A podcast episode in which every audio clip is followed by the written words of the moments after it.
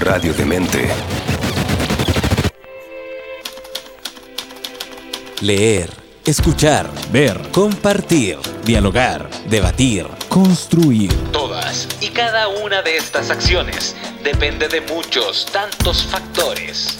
Y para descubrirlos, Antonella Esteves se reúne con diversos creadores y artistas para aclarar estos puntos en Cuestión de Gustos en radiodemente.cl. Proyecto financiado por el Fondo Nacional de Fomento del Libro y la Lectura. Convocatoria 2022.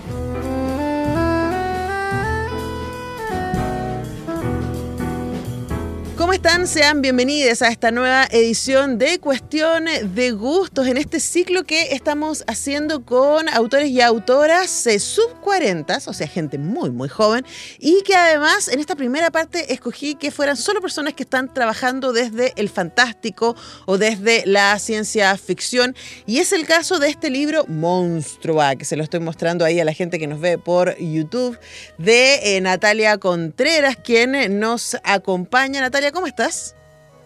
Muy bien, gracias. ¿Tú cómo estás? Estoy muy bien, muy contenta de hablar contigo. Además que eh, me entretuve mucho leyendo Monstruo, así que vamos a estarle contando a la gente al eh, respecto de este libro que eh, podríamos decir, luego vamos a entrar en detalles respecto al libro, ¿no? Pero solo para que se ubiquen, es bastante heredero de eh, las trilogías de vampiros eh, o de seres, eh, digamos, extraordinarios, vamos a usar esa palabra, eh, pero también que se cruza con eh, estas novelas de hacerse adulto, ¿no? Del, del Becoming of Age, se dice en el cine, y claro, que tensa ahí la idea de adolescencia y el despertar de la adultez, de los enamoramientos, de lo erótico, con esta situación específica que le pasa a los personajes que los hace bastante especiales.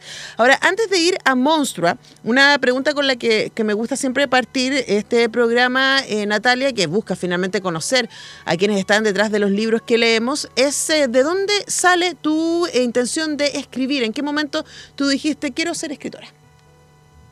Mira, yo siempre he sido fan de los libros, desde muy, muy chica. Eh, fui hija única durante mucho tiempo, entonces me entretenía mucho sola y entre eso tenía una biblioteca que había hecho mi abuelo en la parte atrás de la casa, entonces para mí leer era una fascinación. Eh, nunca me atreví a escribir, siempre quise escribir y tenía esta historia desde por lo menos los 14, 13 años, ya estaba pensada esta historia. Fue evolucionando conmigo mientras yo iba creciendo y aprendiendo muchas cosas. Eh, pero llegó un momento en mi vida en que yo ya siendo adulta, ya trabajando, eh, sentía que me faltaba algo en la vida, como algo no estaba haciendo, algo no me, está, no me estaba haciendo sentido. Y, y, me puse a escribir y me di cuenta que era justamente eso lo que me faltaba, no estaba haciendo lo que más anhelaba hacer en la vida, que era escribir. Entonces una vez que empecé a escribir no paré, no paré y empecé a buscar, empecé a tomar cursos, eh, empecé a investigar sobre editoriales chilenas y llegué hasta Aura Ediciones donde pude presentar esta obra. Me la aceptaron y ahora ya casi un año de la publicación, en septiembre cumplimos un año. Ahora, es... Eh no, es evidente el salto desde leer a escribir, porque habemos muchos que leemos un montón, pero que no se nos ocurriría, ¿no? Escribir una, una historia de ficción, en cuento o novela. ¿Qué sientes tú que, que gatilló ese bichito de decir, sí, yo puedo, puedo eh, leer bastante, pero tengo esta historia que contar, que tú dices que te pasó muy tempranamente. ¿De dónde vienes, crees tú, tus historias? Eh, yo en general soy una persona como bien creativa, bien busquilla. Eh, durante mi adolescencia busqué muchas formas como de arte para expresarme. Me gustaba mucho la fotografía. Eh, y en algún momento eh, lo pensé, pero como te conté, nunca lo hice.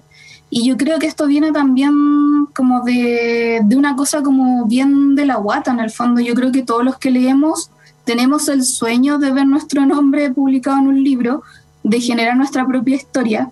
Y me pasó también que como yo soy publicista, estudio publicidad, me empecé a especializar un poco en redacción creativa.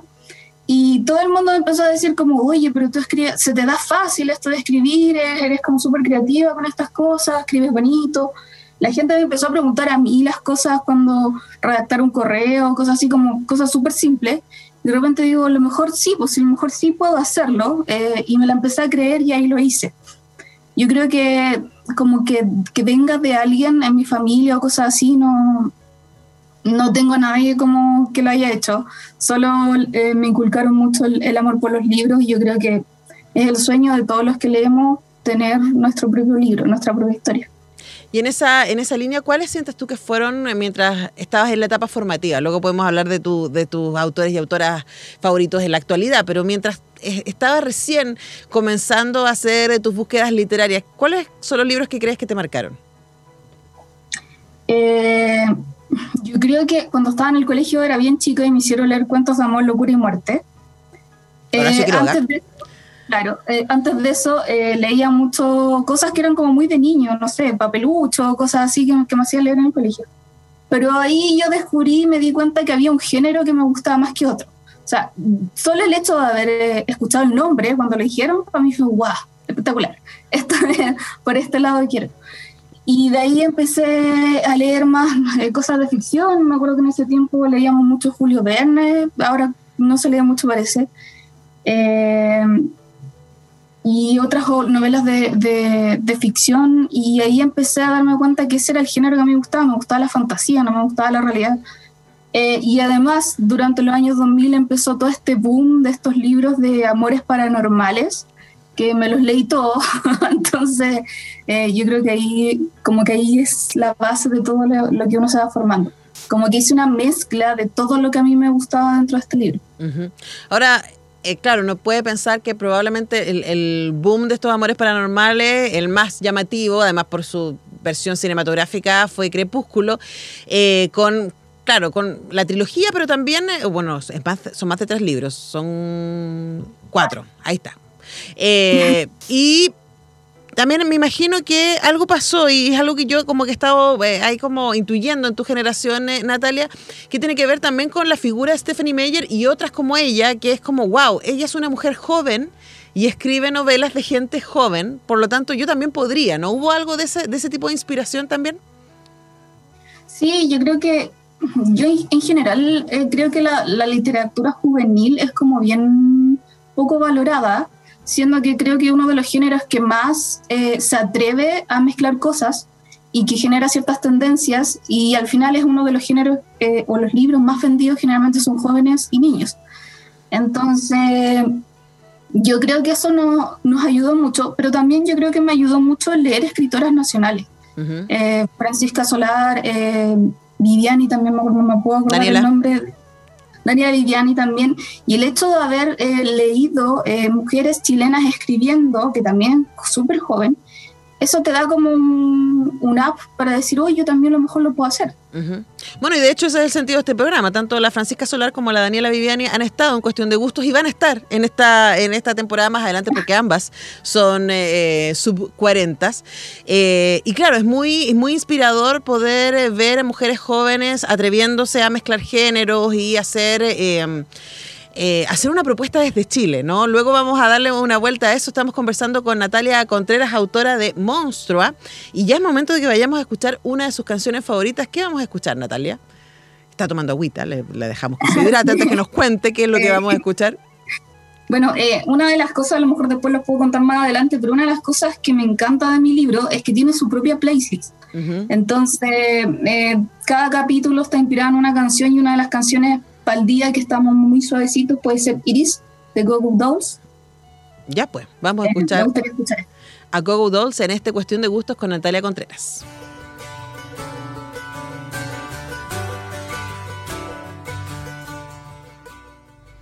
Hacemos cuestión de gustos con Natalia Contreras. Estamos hablando de inspiraciones y me parece tan bonito que eh, diga que su parte de sus inspiraciones también son mujeres chilenas como eh, la Francisca Solar, que digamos que probablemente eh, tú leíste Almas de Rojo, que es este, esta, esta colección de cuentos, porque la Francia locó en los últimos dos años novelas para adultos, diríamos, en donde ahí hay un terror eh, bastante más explícito, ¿no? Que, que, lo anterior, pero me quedé pensando, y bueno, y la, y la Dani Viviani que escribió, eh, bueno, estos, estos cuentos de estas novelas gráficas Cabralesa, después Maldita Jefa y después se metió como en la ficción histórica em, con sus últimos eh, tres libros, que estaba, estaba ahí como cruzando eh, épocas y actualidad. pero Natalia, me quedé pensando en Horacio Quiroga, ¿no? Y en, el impacto que tuvo para cualquiera que lo lea en el colegio, ¿no? Leer los cuentos de locura, amor y muerte, que lo que hacen es básicamente presentarnos el fantástico, ¿no? Es como la vida cotidiana y de repente pasa algo extraordinario que eh, nos pone los pelos de punta, ¿no? No, crea Quiroga como espacios alternativos fantásticos, diríamos, como podría ser eh, un eh, espacio en el en el universo, hace como ciencia ficción eh, épica, podríamos decir, o eh, maravillosa, como podría ser eh, lo que hace Tolkien o Ursula K. Le y otros, ¿no? Que es algo que también está en Monstrua. Monstrua aparte en el cotidiano. Y a Ariadna, la protagonista, le pasa algo que es muy cotidiano, que a todos nos ha pasado alguna vez, que es cortarse con un vaso de vidrio. y claro, y ahí desata cómo se vive lo extraordinario en el cotidiano cómo ella tiene que tratar de encontrar qué es esta cosa rara que ella es o qué le pasa. No sabe muy al principio si eso le pasa. Eh, pero también tiene que seguir yendo al colegio, está en cuarto medio, ¿cierto? También tiene que seguir relacionándose con su mamá, también tiene que andar en micro y hacer cosas cotidianas. ¿Por qué te gusta esa, esa tensión que provoca el fantástico? Yo creo que en general eh, las cosas que más nos dan terror son las cosas cotidianas. Eh, sobre todo los que tenemos como mucha ansiedad, nosotros lo que teníamos más miedo es salir de la casa, que se nos quedara la estufa prendida, eh, no sé, la cocina o cosas así, nos devolvemos tres veces a ver si realmente cerramos.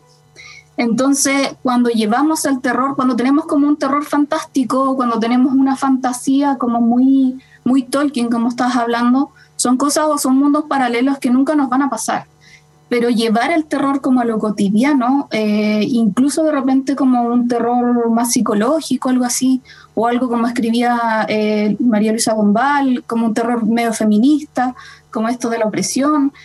Eh, de las mujeres, como vivir ese tipo de terror, yo creo que lo hace como más real o, hace como el sentido de que, uy, a lo mejor me podría pasar, qué, emocionante. si es que te gusta, si no, obviamente no, qué terrible. O qué miedo, pero bueno, eh, igual emocionante, el, tipo de emoción es lo que cambia. claro, en, el fondo es como darle una vuelta a la realidad, porque yo creo que lo que nos gusta la fantasía, lo que nos gusta el terror, eso es lo que nos gusta. Eh, mm, eliminar lo cotidiano, porque para que todo deje de ser como predecible en el fondo. Igual tú, tú, señalabas antes que eh, esta, eh, la idea de, de Monstrua, ¿no? de, de estos, em, de esta adolescente eh, extraordinaria, luego eh, vamos sabiendo, además es muy interesante porque la novela es muy consciente de su tradición, digamos, que ella se pregunta si es vampiro eh, o si es una especie de zombie o, qué, o qué es, luego vamos a descubrir básicamente qué es, cómo se, cómo se produce su, su, eh, su particularidad, ¿no? Que es, que es una especie de vampiro pero no de sangre. Eh, eso lo saben muy temprano en el libro, no estoy haciendo, no estoy haciendo spoilers. Pero, pero me parece muy interesante también como tú señalas que tuviste que dejar pasar un tiempo para que eh, la idea madurara, ¿no? Y para poder, o sea, tú escribiste este libro cuando sobre adolescentes cuando ya no eras un adolescente. Eh, cuéntanos un poco respecto a, esa mirada eh, respecto a la adolescencia que, que, aparece en Monstrua. Yo creo que uno no es muy consciente de lo que te pasa en la adolescencia hasta que uno termina la adolescencia. Cuando uno es un adolescente, uno está metido como en un limbo entre la hormona, entre tengo que decidir qué hacer el resto de mi vida, que tú no te cuestionas mucho que estás pasando una etapa que es súper distinta, que nunca va a volver y que te va a marcar para siempre. Entonces, eh, mientras estaba en, esta, en este, este mundo adolescente, no fui consciente de eso. Ya siendo adulta, eh, me doy cuenta eh, de lo que significó ese momento. Y a lo mejor yo no lo pasé tan tampoco en la adolescencia. Entonces, como que darle una vuelta o volver a vivir tu adolescencia siendo adulta, eh, yo creo que es algo súper entretenido y como que le da una vuelta, una mirada, también para como conciliarte un poco contigo, porque es un momento súper estresante, donde todo el mundo te pide que tú definas cómo hacer de aquí adelante el resto de tu vida, siendo que tú tienes la embarrada en tu cabeza, tratando de entenderte, eh, tratando de descubrirte también. Ahora, eh, en ese descubrirse, lo que suele suceder con los adolescentes es que se, descubren entre los pares, ¿no? Y, una de las cosas que le pasa a Ariadna, a Ari, en eh, el libro es que ella no sabe qué es, no sabe que, por qué tiene esta particularidad, qué es lo que le pasa y, tiene mucho miedo porque se da cuenta de que, de que es eh, potencialmente muy peligrosa para otros, hasta que se puede encontrar con un otro, con Lucas, que es parecido a ella, eh, y que también espera, esperaba de ella respuestas, ¿no? Y un poco en este ejercicio de la relación que se va generando entre ellos, ellos van descubriéndose, poniendo límites, también experimentando qué que pueden, que no pueden hacer eh, en, este, en este ejercicio. Cuéntanos también un poquito cómo fuiste desarrollando estos personajes y las relaciones entre ellos en el libro. Eh, yo creo que los personajes como la base de los personajes siempre la pensé. Siempre fueron estas tres personas, que es Harry, Lucas y Bruno. Este, como este trío en el fondo amoroso que, que está aquí en este libro. Eh, pero claro, a medida que fui creciendo, fui desarrollándoles, dándole personalidad y dándome cuenta que a medida que ellos tenían cierta personalidad, ellos iban a actuar de distintas formas. Porque uno es más emocional, otro es más eh, más cabeza dura en el sentido de que es más racional para sus cosas, eh, hay otro que es muy orgulloso, entonces eh, tuve que ir definiendo como las acciones de acuerdo a cómo se comportaba cada una con su emocionalidad, como para darle un sentido también a la historia, que los personajes estuvieran bien construidos. Y yo creo que de alguna forma cada uno representa una misma forma de, de lo que es cada uno, las distintas etapas de la vida de uno. Eh, yo creo que en algún momento todos somos muy cuadrados, todos somos muy emocionales en el mismo día a día. Y yo creo que una de las cosas que más me gusta de estos personajes es que, que de alguna forma u otra tú te puedes sentir identificado con ellos. A pesar de que son seres eh, paranormales, eh, son superhumanos. Entonces uno se puede identificar con ellos y decir, sí, a lo mejor yo haría eso o no, no haría eso. O rabiar con ellos también. Claro, o con la, o las preguntas, ¿no? Si a mí yo rabia harto. Así, pero ¿cómo hace eso? ¿Pero cómo? dice, ya, pero deja ir, persona, por favor. Bueno, estamos conversando con Natalia Contreras a propósito de su novela Monstrua, que luego les contaremos con más detalle, que es el inicio de una trilogía, porque queda muy abierto el final de Monstrua. Natalia, es momento de que vayamos con otra de tus canciones favoritas o de las canciones del libro que vamos a escuchar ahora. Eh, no, ya nos salimos del libro. Eh, yo creo que quiero escuchar eh, Do I Wanna Know, Dark Monkey Arctic Monkeys. Estupendo. Nos encanta esta canción, así que me alegra mucho que Natalia Contreras la escogiera para esta cuestión de gustos.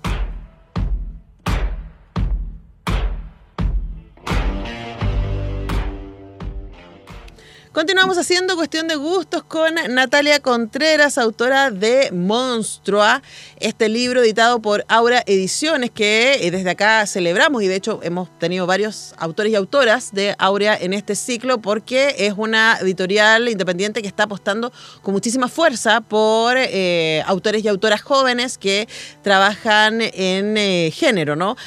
Antes de meterme ahí, y pensando en lo que estábamos conversando antes respecto a la construcción de los personajes y de la adolescencia, una cosa que me encanta que aparece en el libro, eh, Natalia, tiene que ver con em, la educación sexual, ¿no? Y con eh, lo difícil que es eh, poder hablar respecto a, al sexo y a los encuentros eróticos afectivos entre pares, pero también que decir con los adultos, ¿no? Hay una situación en el colegio que detona la preocupación de los adultos respecto a la educación sexual de estos adolescentes cuando ellos ya están hace mucho rato en, otra, en otras cosas, ¿no? Así que cuéntanos respecto, ¿por qué te pareció importante también hacer esa, esa marca? Es muy evidente que hay una, hay una preocupación personal respecto a eso porque el, libro se dedica un rato a hablar de eso. Eh, sí, yo creo que una de las cosas que marca mucho como mi generación, los millennials, es que nosotros vivimos una etapa en donde todo era tabú. O sea, era tabú al punto que no se podía decir condón en, en los spots de publicitarios. Entonces, yo creo que en general todos vivimos una muy mala educación sexual, excepto algunos casos que tuvieron mejores comunicaciones con, su, con sus padres o con alguien más adulto que, les, que los guiara en este tema. Eh, entonces, para mí fue importante como poner el tema de que hay que hablarlo. O sea, no significa que, que por contarlo, por decirlo, tú le estás dando permiso en el fondo a alguien, sino que es necesario para poder llegar a una vida adulta plena que tengamos toda la información. Entonces, yo creo que creo que es parte también como de una crítica que yo hago también a mi adolescencia o, a la adolescencia de la época. Que es un tema que no se habló. Bueno, todavía no se habla. Yo creo que, tristemente eh, todavía hay muchos estudios al respecto. La educación sexual de varias generaciones hasta la actual es el porno y el acceso, ¿cierto?, que eh, indiscriminadamente se tiene a material de distinta calidad y distinto nivel de violencia. Eh, en la red de manera gratuita y muy, muy accesible. Y luego los pares, ¿no? Que saben tan poco como, como uno eh, y que se transforman de, de, una u otra manera en los referentes. Y eso también lo vemos en el libro, ¿no? Como... Eh, en algún momento hay una, hay una conversación con la, la entre, entre la protagonista y su mamá, y la mamá le dice, bueno, es importante que tú descubras que te gusta. Y ella es como, nunca me había hecho esa pregunta. O sea, es como, ¿qué, qué, significa eso? ¿no? Eh, y ahí, Natalia, también te llevo a, al, a los contenidos que aparecen, porque, por ejemplo, a mí me pasó que cuando vi Sex Education, esta, esta serie que está en Netflix, que ya va hacia su tercera a su cuarta temporada, creo, eh, uno dice así como, uy, qué lindo hubiera sido tener eso cuando uno era adolescente, ¿no? Y creo que también eh, en tu libro hay algo de no están solos en estas preguntas. Sí, yo creo que eh, igual me ha, pasado de que la gente que ha leído el libro, eh, yo creo que es un tema que los adultos lo toman más que a lo mejor los mismos adolescentes, lo cual significa que a ellos también todavía les falta cuestionarse muchas cosas. Eh, creo que es muy lindo que ahora tengamos acceso a otra información si es que no la podemos tener a través de un adulto. Me acuerdo también de la serie Big Mouth, que es esta serie bonita que también habla mucho de esto. Y también me pasó eso, decir, qué ganas de haber tenido toda esta información en ese momento, porque es a través de una serie, o sea, no es algo que se vea como malo o algo que estoy buscando, sino que es algo que me están entregando para aprender sobre este tema. Ahora también a mí me llamó la atención de que eso esté en el libro, pero que también el, el, la, peligrosidad de eh, Ari de Lucas tiene que ver con tocar. Eh, ellos cuando tocan a las personas, y de nuevo esto lo sabemos muy temprano en el libro, lo, importante es probablemente el, gran misterio es cómo, por qué ellos son así, ¿no? Eh, que eso se descubre hasta el final. Em, el, tema de tocarse. Y, de que ellos no pueden tocar a la gente que quieren porque eh, los ponen en riesgo, ¿no? Con, este, con este simple tacto. ¿Por qué te parecía que esa era, esa era como una herramienta interesante para usar? Sí, yo creo que igual es como una analogía de lo, de lo que se puede sentir cuando no tienes toda la información. Como que en el fondo era el, es lo prohibido, es lo malo, eh, el relacionarse, eh, la afectividad, eh, porque también la educación sexual no tiene solamente que ver con un tema físico, sino también con un tema emocional. Entonces me pareció interesante, como que no lo pensé en un principio, eh, no lo pensé como un impedimento eh, que tuviera que ver como lo afectivo, cosas así, pero a medida que se iba desarrollando la historia, eh, a medida que desarrollé este poder en el fondo o esto, este tema como paranormal del personaje, se me fue haciendo evidente como las conexiones con este tema.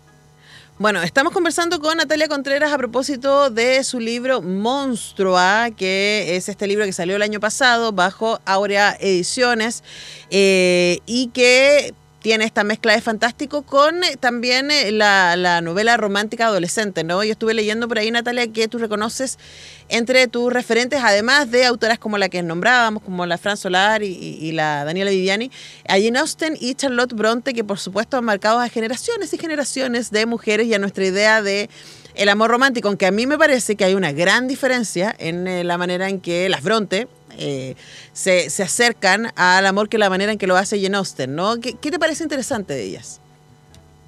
Eh, de Jane Austen me gustaba mucho, yo creo que todos nos hemos dado cuenta que lo que más llama la atención de ella es cómo reflejó la sociedad en el libro eh, de ese momento. Si bien ella escribe sobre un personaje que es como rebelde, entre comillas, porque no se quiere casar. Ah, estás pensando en Orgullo y Prejuicio claro, empezando en el prejuicio que es el que más conocemos, y en general todos sus personajes como que empiezan muy rebeldes, pero finalmente siempre terminan haciendo lo que tienen que hacer, lo que la sociedad les dicta.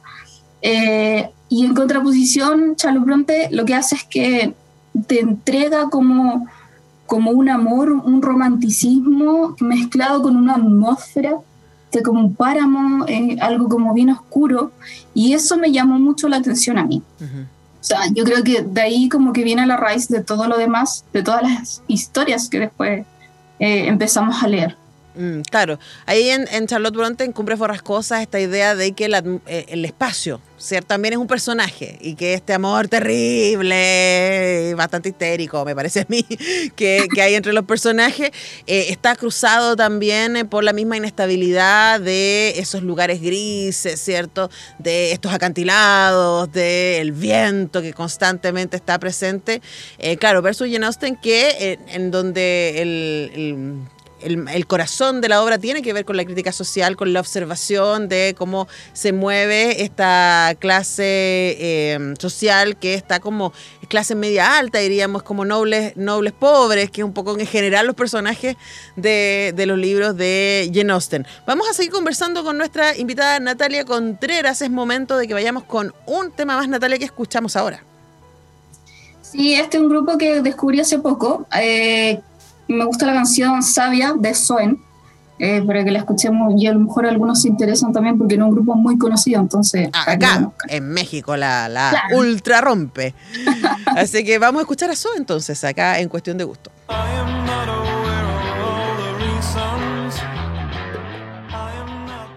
Continuamos haciendo cuestión de gustos y ya estamos en nuestro último bloque de conversación con Natalia Contreras, eh, autora de Monstrua, que ya les decíamos está disponible por Aura Ediciones. Y ahora sí me quiero dedicar un poco al presente y al futuro, ¿no? Primero preguntarte por esto, por el ejercicio que fue para ti llevar el texto, no sé si llevaste el texto o llevaste la idea, Aurea, y cómo fue eh, trabajar eh, tu idea original y el texto que fuiste escribiendo hasta que llegara a esto que tenemos acá, que es el libro.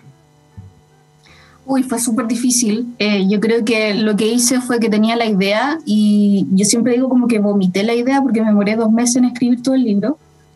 Pero después, como tenía esa seguridad de nunca haber escrito, estuve un año editándolo yo sola. entre los cursos que hacía, entre lo que aprendía. Y en algún momento en esta búsqueda eh, me, encontré con una charla donde estaba Martín, que es, el, que uno de los eh, capitanes de, esta, de esta editorial, donde él decía que, ellos estaban especializados en terror y ciencia ficción, pero ambientado en Chile. Entonces dije, oh, esto es, aquí tengo que escribir. Y les mandé un correo y fue Martín el que me respondió, me dijo, me gusta, hay que pulirlo, pero podemos hacerlo en el fondo. Y de ahí pasó un proceso de edición, el tema de la portada, y de repente, pum, el libro ya estaba listo. ¿Y qué te pasó cuando el libro salió y cuando Ariadna y Lucas y Bruno y Katy Alejandra y todos sus amigos empezaron a tener vida y, aparecer, eh, siendo leídos y comentados por eh, personas que no conoces? A mí me pasa algo muy particular. Cuando algo es muy emocionante, me quedo un poco en blanco. Es como, estoy muy contenta, pero no lo puedo expresar. Créanme, estoy muy contenta. estoy muy contenta, no, me hagan caso. Eh, pero me costó un poco al principio como entender lo que estaba pasando, porque de repente la gente empezó a leerlo y me empezó a decir, a comentar qué cosas le gustaba del libro, y la gente empezó a ver su propia visión del libro. Entonces para mí fue súper loco todo, este, todo este proceso, eh, todo este tiempo que el libro estaba publicado. Yo misma siento que he aprendido más del libro. Es algo muy loco.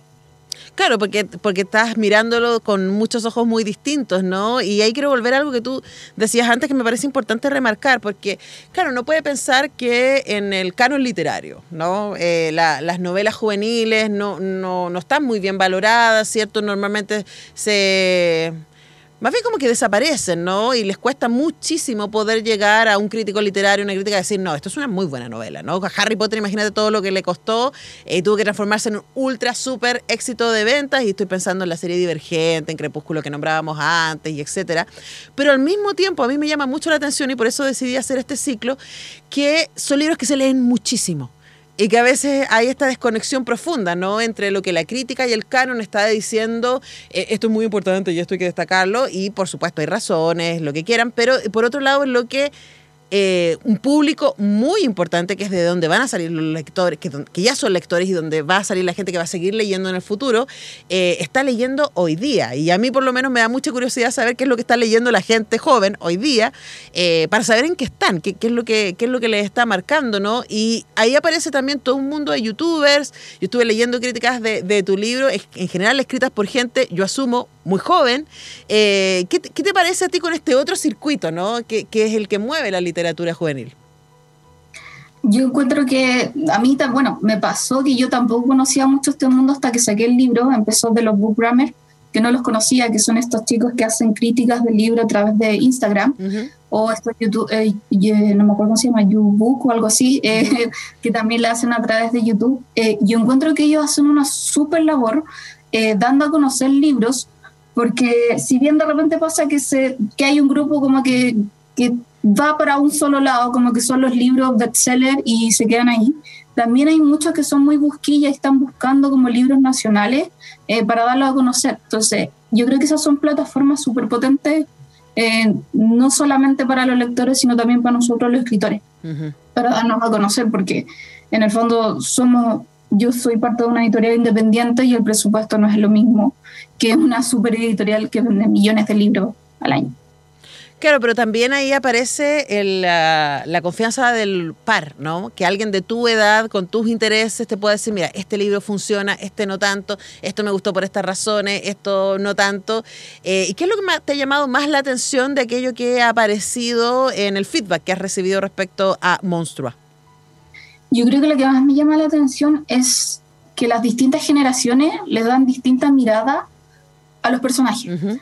Por ejemplo, el personaje de Bruno, que es como funciona un poco como antagonista aquí en, en esta historia, como en la relación amorosa. Ah, pero me da tanta, me da tanta ternura, Bruno. Pobrecito. Por eso, a mí, los de nuestra generación, eh, generación millennial, lo encontramos como, pucha, el cabro está perdido, de repente, no sé, se manda pura embarrada. Eh, pero las generaciones más chicas lo encuentran un personaje extremadamente machista y lo odian con toda su alma.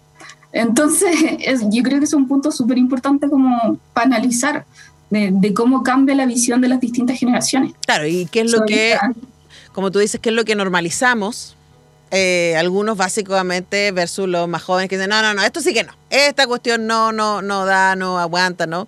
Eh, ahora, decía yo al principio que este libro tiene un final muy abierto, yo no lo sabía cuando lo leí, lo, lo supe después cuando estuve estudiando pa, para esta entrevista, Natalia, que eh, tú pensaste Monstrua como una trilogía. Claro, claro, yo terminé de leer el libro y dije, ya, pero pero ¿qué pasó con Bruno? ¿Y ahora qué va a pasar con la elección? ¿Y qué va a pasar con Luca? Entonces, claro, dejaste todo abierto para lo que va a suceder después. ¿Cómo se hace? ¿Cómo se piensa una trilogía?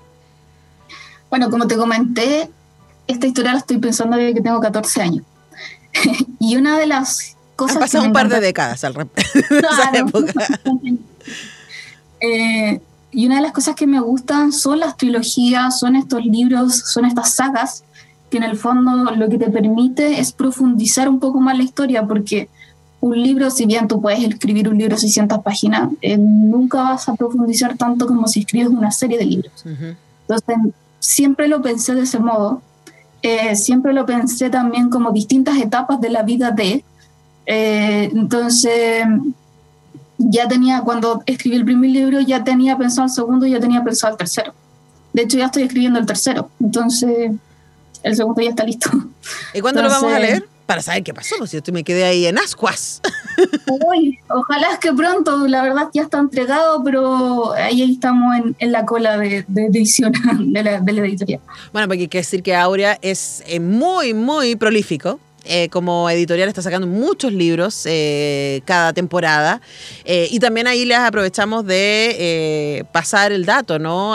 Para mí, uno, cuando empecé a armar esta, este ciclo de autores sub 40, yo le escribí derechamente a Martín y le dije, yo sé que tú tienes mucha gente joven eh, haciendo cosas interesantes, dame esos nombres y sus contactos, mándame los libros, para que eh, también la gente los conozca. Me parece que es súper importante llegar a distintas audiencias, ¿no? Y hay un montón de gente que se va a sorprender gratamente realmente, yo te, te cuento, Natalia, yo lo pasé muy bien leyendo Monstrua, me entretuve muchísimo. Eh, no siempre pasa que uno tiene que leer los libros para las entrevistas y uno dice, ah, voy a llegar al final. No, y es que estaba como, bueno, ¿y qué pasó con Ari? Y peleé con ella, y me cayó bien y me cayó mal, y todas estas cosas, porque bueno, es muy adolescente y, y a veces una también. Eh, Natalia, muchas gracias por este tiempo con nosotros acá en Radio Universidad de Chile. ¿Con qué canción vamos a cerrar esta conversación? Eh, mira, antes de cerrar, no sé si me das un, segundito eh, para contarle, este fin de semana salieron los resultados del International Latino Book Awards, que es un premio que se da en Estados Unidos para, para escritores latinos. Monstruo ganó medalla de oro en dos categorías, mejor novela, ¡Felicitaciones! mejor novela adulto juvenil y mejor primera novela de ficción. Y la editorial en general tiene varias medallas más. Eh, entonces, son libros muy buenos, muy recomendables eh, revisen el catálogo, hay para todos los gustos, para dando un poco de publicidad para que sepan que este libro ya, ya tiene sus premios, su par de medallas. Claro que sí, que no solamente nosotros estamos diciendo que el libro está bueno, lo está diciendo también público, incluso en Estados Unidos, lo que, lo que está buenísimo. Bueno, y para cerrar, eh, uno de mis cantantes favoritos, Steven Wilson, eh, The Same As As Before. ¡Amo esa canción! ya, para esperar, ya que viene pronto, sí, para... Sí, pues viene, viene el lueguito Porcupine Tree, eh, pero yo quiero ver a Steve Wilson solo, quiero ver este disco y el nuevo, el que sacó el año pasado, que es una joya. Eh, así que me encanta que cierres con Steve Wilson, Natalia, es una, un amor que compartimos ahí eh, para cerrar el Cuestión de Gusto. Ha sido un placer conversar contigo, muchas gracias. Igual, gracias a ti. Y con ustedes nos encontramos en una próxima edición de Cuestión de Gustos.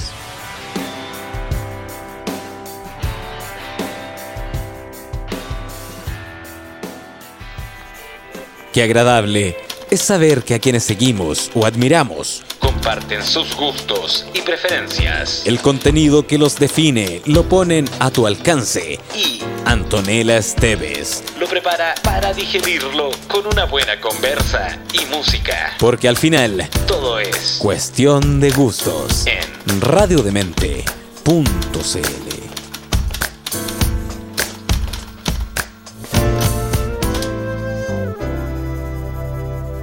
proyecto financiado por el Fondo Nacional de Fomento del Libro y la Lectura. Convocatoria 2022.